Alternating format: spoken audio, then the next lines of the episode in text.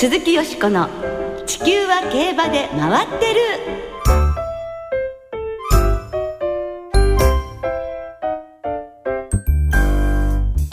皆様こんばんは。お元気でいらっしゃいますか？鈴木よしこです。地球は競馬で回ってる。この番組では週末の重賞レースの展望や競馬界のさまざまな情報をたっぷりお届けしてまいります。最後までよろしくお付き合いください。今日ご一緒してくださるのは木和田敦アナウンサーです。どうもこんばんは。よろしくお願いいたします。よろしくお願いいたします。先週から福島中京始まりましたけれど、はい。木和田さんは地方出張を楽しんでいらっしゃいますでしょうか？久しぶりにね、ええ。あの新幹線に揺られて行く出張なんでね。ええ。まああの随分とねはい。気もすせってねあの 前もってねええもう10分以上前から並んで。なかなかでもね東北新幹線って発車しないじゃないですか。東北新幹線とええ。上越新幹線はもうギリギリですからね新幹線が到着するのが。ええ。ですから夏はホームでね待ってると暑いですから気をつけてくださいね。これからね暑くなりますからはい、ねそうですよ。さて今年も6月から始まりました2歳戦。先週は12レース行われましたが、そのうち半分の6レースは新種牡馬の産駒が勝利を飾りましたね。はい、えー、エイシンフラッシュそれからストロングリターンハードスパンヘニーヒューズ産駒がそれぞれ1勝、えー、ロードカナロア産駒が2勝を挙げています新種牡馬の活躍目立っているのですが、特にロードカナロアは JRA2 歳サイヤーランキングでダイワメジャーに次ぐ第2位につけています。期待通りということなのでしょうかそうですね。今週も各地で2歳戦が計15レース行われます。ぜひ注目してくださいね。えーそして2歳馬レースは単勝がお得え通常の払い戻し金に売上の5%相当額を上乗せして払い戻しされますえこの後はよしこさんと中野アナウンサーの進行でお送りいたします、鈴木よしこの地球は競馬で回ってる。この番組は JRA 日本中央競馬会の提供でお送りします。鈴木よしこの地球は競馬で回ってる。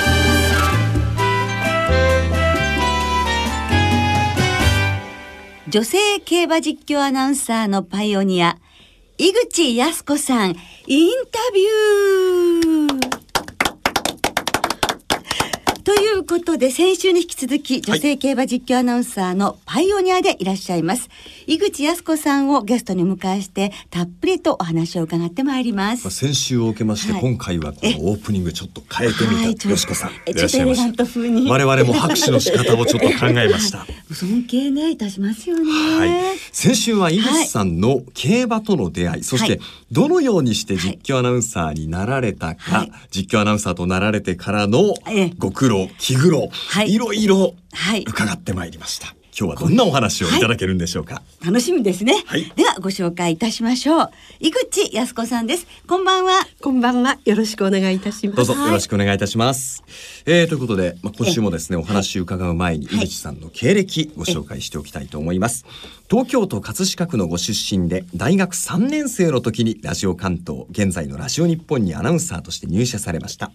当初は音楽番組を中心に出演されていましたが、1968年、アナウンサー仲間に連れられ、日本ダービーを観戦したのをきっかけに競馬に魅了され、競馬アナウンサーを目指されました。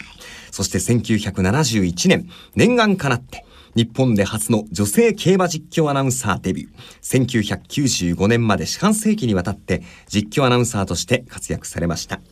ラジオ日本退社後も競馬と関わり続け、女性競馬ジャーナリストクラブ会長、2007年9月から JRA 運営審議会委員を務められました。本当に様々ご活躍されましたね。そうですよね。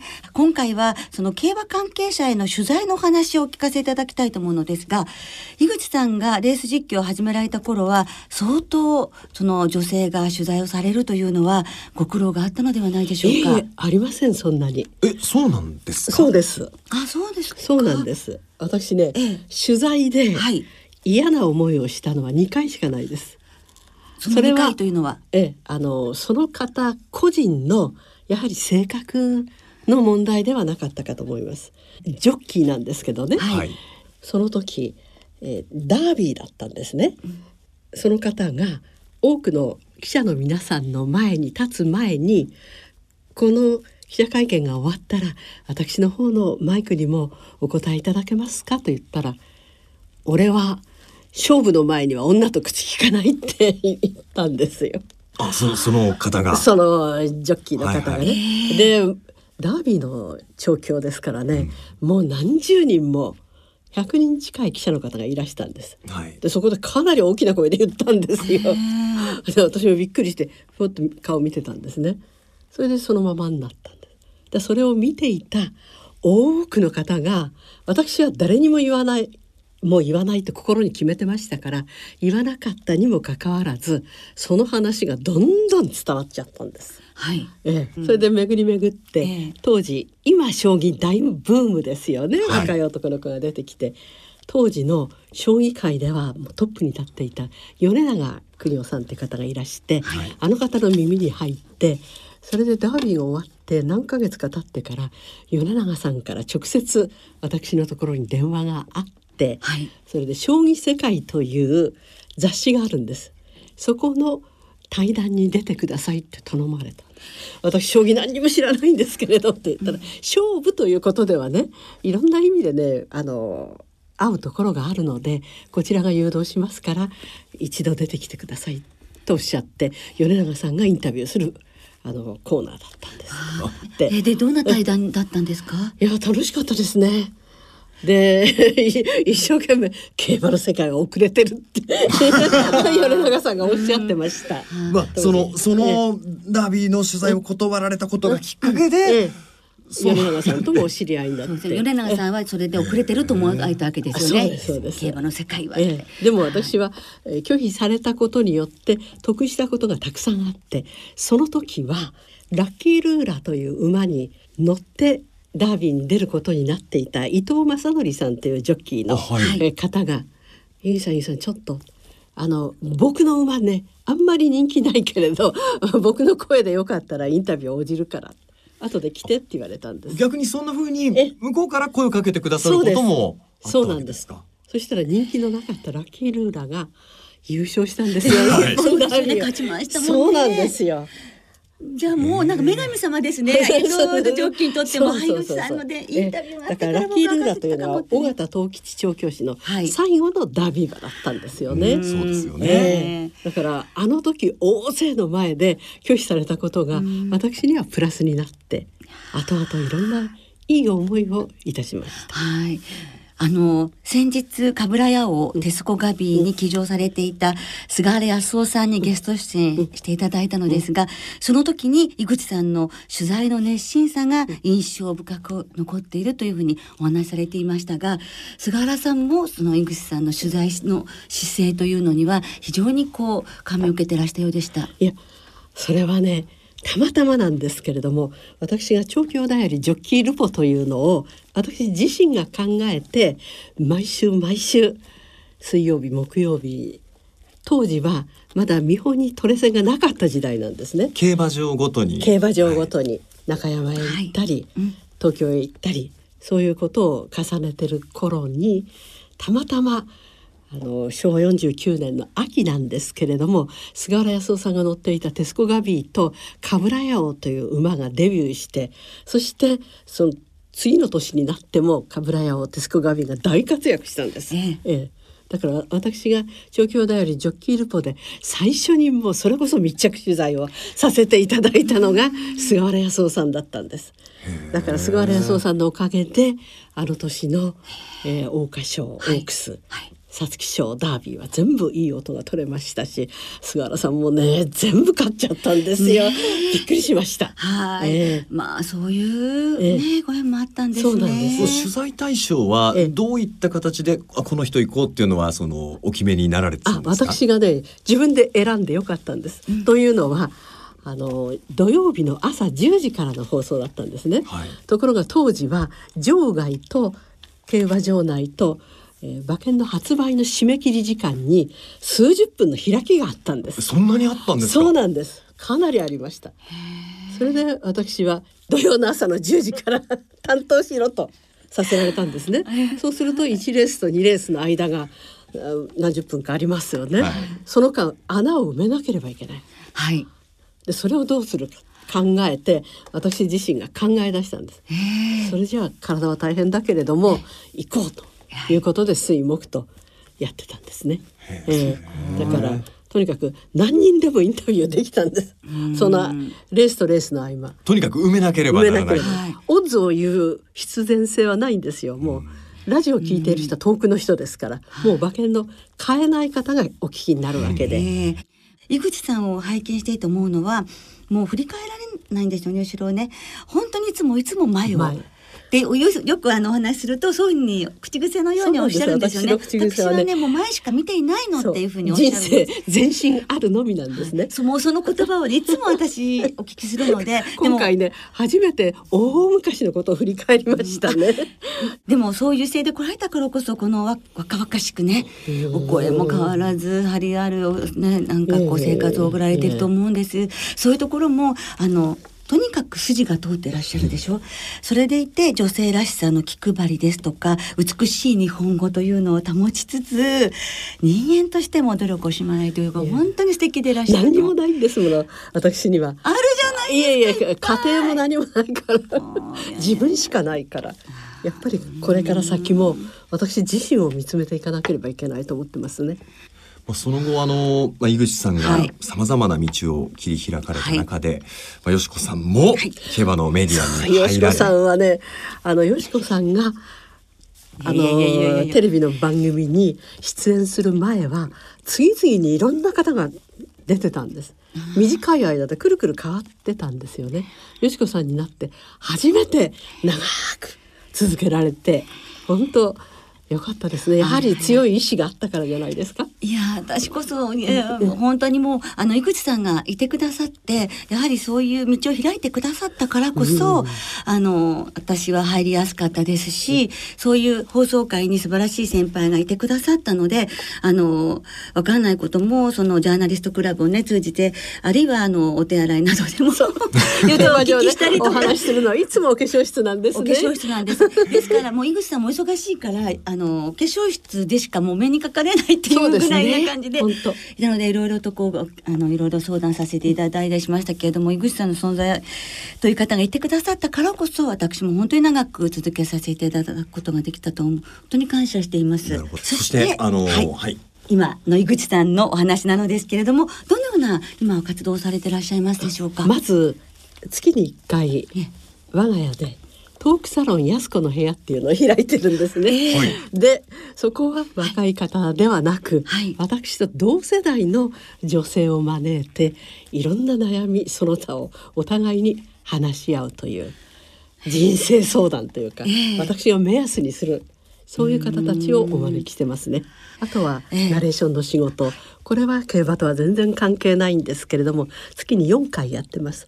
で今年の3月までは週1回ずつこうやってきて4回だったんですけれども今年の4月から私のわがままでもう1週間に4回火水木金と集中してやって後の3週間は開けていただいてるんです。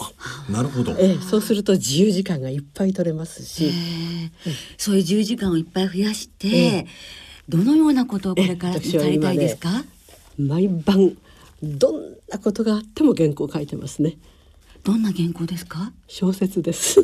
小説？そうです。どんな、うん、もうえっ、ー、と四本ぐらい書きましたけれど、えー、先生には見ていただいてるんですが、はい、まだあのどこにも発表してないし、えー、応募もしてないんです、はい、これから先いろんなところを見て、あのいろんなところで小説って募集してるんですよ、はい、そういうところへ応募していこうかなと思うのと、えー、だからあと10年生きて頑張りたいと思っております。すごいですね。で今小説のテーマとしては「はい、あの名馬池月」ってこれあの「平家物語」の中に出てくるんですけれども源頼朝がある戦いに敗れてもうがっかりしてこれからまた兵を集めなければと意気消沈しているところに青い毛並みの中にポンポンポンと斑点の入った馬が野生の馬が突然現れてあまりの美しさに源頼朝が「はあこれは素晴らしい馬だ」まるで池に映っている月影のようだと言って池月という名前をつけたんだそうです。ところが私ね一箇所にかしかそれはないと思っていたら日本各地にあるんですね。池月という名前の名馬の銅像ですとかいろんなものが。そうなんですか？そうなんです。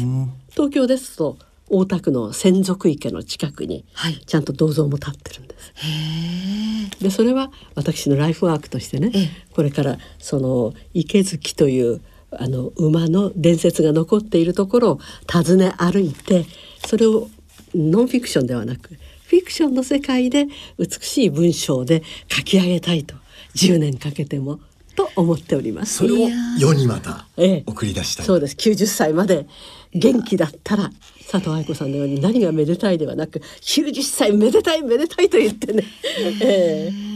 ええ。それで最後にしたいと思っております。うわねえ本当にもう素晴らしいでしょう。もう全身あるのみもうこれから何をなさるかっていうビジョンの持ち方の素晴らしさ。驚きました。ええ。では最後に井口さんがお考えになる競馬の魅力を教えていただけますでしょうか。これは誰もが楽しめるのが競馬もう年齢に関係なく私もね競馬場に行くとほっとするんですよね。あの人混みの中に入っていった時にあここが私の居場所だと、ええ。大好きなんですねやっぱり、ええ。はい、えーまたぜひで今日お伺いできなかったことなどもまたお話しいただきたいのでぜひいらしてください。お待ち申し上げております。どうもありがとうございましこちらこそた。ありがとうございました鈴木よしこの地球は競馬で回ってる。ここからは週末に行われる重賞を展望していきましょう。今週は日曜日に福島で七夕賞中京でプロキオンステークスが行われます。まずは日曜日に福島で行われます。芝の1800メートルのハンデ戦。G3 七夕賞を展望していきましょう。七夕賞はサマー2000シリーズの第一戦となります、はい。では今週もレースのデータをチェックしましょ七夕賞やってる？やってる？やってるやってる！過去10年の一番人気の副勝率は 50%3 連単の平均配当は25万5千円エクスタシー年齢別に見ると4歳馬の副勝率が38%と抜けています。ハンデ別に見ると55キロ57キロともに31%と優秀。また過去10年で3着以内に入った31頭全てが2月以降に走っていました。王子お前も頑張れよ。山本でした。ジミー大西直画伯でした。う そうですね、最初のやってるやってるよく似てましたけど。も、可愛かったですね。はい。でもこのデータですけれども、はい。先週 CBC 賞なんとセカンドテーブル、はい。アウェー1着の2着ということで、ええ。ええ。うちの某アナウンサーもねはい。しっかり買っていたようですけれどもね。ねえ。そのままそのままって、ええ。単勝もお持ちだったということでね、そう惜しかったですけど、でもデータすごいです。そうですね。ねえ。え本当に注目していただきたいと思いますね。えー、7日金曜日、えー正午の福島の天候は晴れ芝が涼ダート涼、えーそして日曜日の福島は晴れ時々曇りの予報です。最高気温33度という予想ですからね。暑いです。覚悟していかないと今週。ね、福島ですもんね、今週。ね、はい。京田さん、本当気をつけてくださいね。さあよしこさんはどんな見解を七夕賞。はい、なんと。その乗ってる乗ってる乗ってる乗ってるのデータと一緒ですね。はいはい、5枠6番の傍受にいたしました。中山フェスタ3区として JRA の重賞に出るのはこの馬が初めてということなんですけれども。4月のね休み明けから2着1着1着で連勝中で2000メートルは7戦して5勝2着1回3着1回と非常に合ってますし、はい。右回りもね京都内回りでなんと4戦して3勝ということなので、多分合ってるんじゃないかと思って、ね大丈夫なんじゃないかと思います。なんかその4月箱があってから休んだことで非常に間が良くなったということですね。はい。はい。それからこの傍受筋量にも恵まれまして、恵まれたというか前走にね2キロ軽いですが、ここからいきます。2番鈴鹿デビアス、8番ゼービンと。9番マルターズアポジー。11番マイネルフロスト。12番ソウルインパクトと5点生まれんで流してみたいと思います。はい。木和田さんは？えー僕はマルターズアポジーから、はい。まあ、福島校舎ですしね。うんそうですね。えーここまで4戦3勝、えーこの馬を軸にあと達合撃、えーこちらも福島コース2戦2勝と相性がいいんですけれどもはいこの2頭を軸にそうですね3連複あたりで買ってみようかなと思ってます。達合劇が来るとね、はい結構つくのではないでしょうか。そうですね。はい。はい、ぜひ皆さん参考になさってください。さあ続いて同じく日曜日中京で行われますダートの1400メートルの G3 プロキオンステークスを展望していきましょう。はい。ではこちらもデータをチェックしましょう。やってる？やってる？中京に舞台が変わったプロキオンステークスの過去5年の一番人気の副勝率は 80%3 連単の平均配当は8万1000円。メキシコメキシコアミーゴ年齢別に見ると5歳馬の副勝率が31%と好成績を残しています。3着以内に入った15頭のうち14頭は左回りで連帯経験がありました。また15頭中14頭が前走で4コーナー9番手以内で競馬をしていました。秋とクレッセントしっかりせえ。山本でした。ふるさと。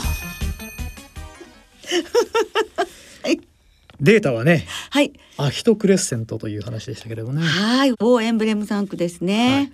えー、7日金曜日正午の中京の天候は晴れ。芝両ダート両馬場、えー日曜日の中京は天候曇り。最高気温32度という予報なんですけれども。はい。さあ吉尾さんはこのプロキオンステークスどんな見解ですか？はい、私は14番のブライトラインに注目をしております。前々走の東京スプリントが僅差の2着でしたよね。これを高く評価いたしまして、え前走は前が塞がってしまったのでちょっと度外視ということで、もう一回これをブライトライン期待したいと思います。はい。14番から、えー、2番のベストマッチョ4番のアキトクレッセント。やっぱりね安城が荻野極む騎手。はい番組ゲストにも来てくださいましたしね重賞制覇応援したい部分もあります。カフジテイクはね勝つまではね外国会でちょっと無理かなと思うので相手にそしてキングズガードまで行きたいと思います。4点に流したいと思っています。はい、木和田さんは？えー私は、まあ、データの後押しもありましたけれども、まあ、この高額を引き当てたアキトクレッセントから行ってみたいとはい思ってます。はいデータと一緒ですね。そうですね、はいえー前の競馬でね、えー最後力強く直線では抜け切るんではないかなという予想で、えー相手にはベストマッチョカフジテイクキングズガードあと名将宴、えーこの辺りまでそうですねイーレンホールブライトラインこの辺りもちょっと気になりますけれどもね、はい。えーちょっとお手広くなりますが、うん。流してみたいなというふうに思ってます。はい。さあ、えーリスナーからのいただいたメールもご紹介いたしましょう。はいお願いします。ご紹介します、えーまずベソさんからいただきました。七夕賞で狙いたい馬はマイネルフロスト。えーブリンカー着用と福島に思い入れのある柴田大地騎手に期待しています。えーそれから中堅さんからもいただきました、はい。七夕賞はマイネルフロストを狙います。3年4ヶ月ぶりの重賞制覇に向けて頑張ってほしいです。うんふだ兄さんからもいただきました。七夕賞は中山フェスタ3区の4歳上がり馬坊主の先行を抜け出しに期待します。はい。炎の男さんからもいただきました。七夕賞は逃げ切り濃厚のマルターズアポジーが本命。えー短冊には一網打尽の地引き網に大物がかかりますようにと書きます、はい。ということですね、えーえーそしてしげる田舎門さんからもいただきました。プロキュンステークスの本命はベストマッチョ。左回り 1400m で好成績が多いので中京コースも大丈夫かなと思います。うまえもんさんからもいただきました中京のプロキュンステークスはカフジテイクを狙いますえーメンバーの中では決め手は1番ネギシステークスの再現があるでしょうかということですけれどもねねえ、さあどうでしょうかですね。まあ今日が七夕なんですけれどもね、いつも七夕賞はやっぱり一応7700円っていうのもね、買おうかと思いますけれども、マルターサポジは7枠にね、入りました。ウィン・インスパイアが来たら大きいかもしれませんね。皆様どうもありがとうございましありがとうございた。ました来週は函館記念の展望を中心にお届けいたします。お聞きの皆さんの予想もぜひ教えてくださいね。お待ちしています。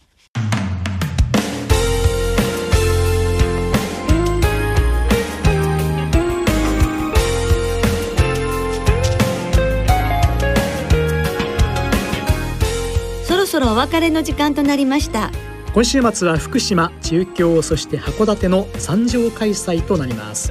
日曜日の福島競馬場にはドラマなどで大活躍中の女優足立梨花さんが来場されます。七夕賞の表彰式プレゼンターを務めお昼休みにトークショーも行います。はい、えー土曜日の福島競馬場お昼休みにはスタンド3階のピーチプラザで馬三郎のレース展望会が行われます。えー出演は長谷川仁さん玉川はじめさん司会は中野アナウンサーでお送りいたします。はいそれでは暑さに負けず皆様週末の競馬存分にお楽しみください。お相手は鈴木よしこと清田敦でした。また来週元気にお耳にかかりましょう。鈴木よしこの地球は競馬で回ってる。この番組は JRA 日本中央競馬会の提供でお送りしました。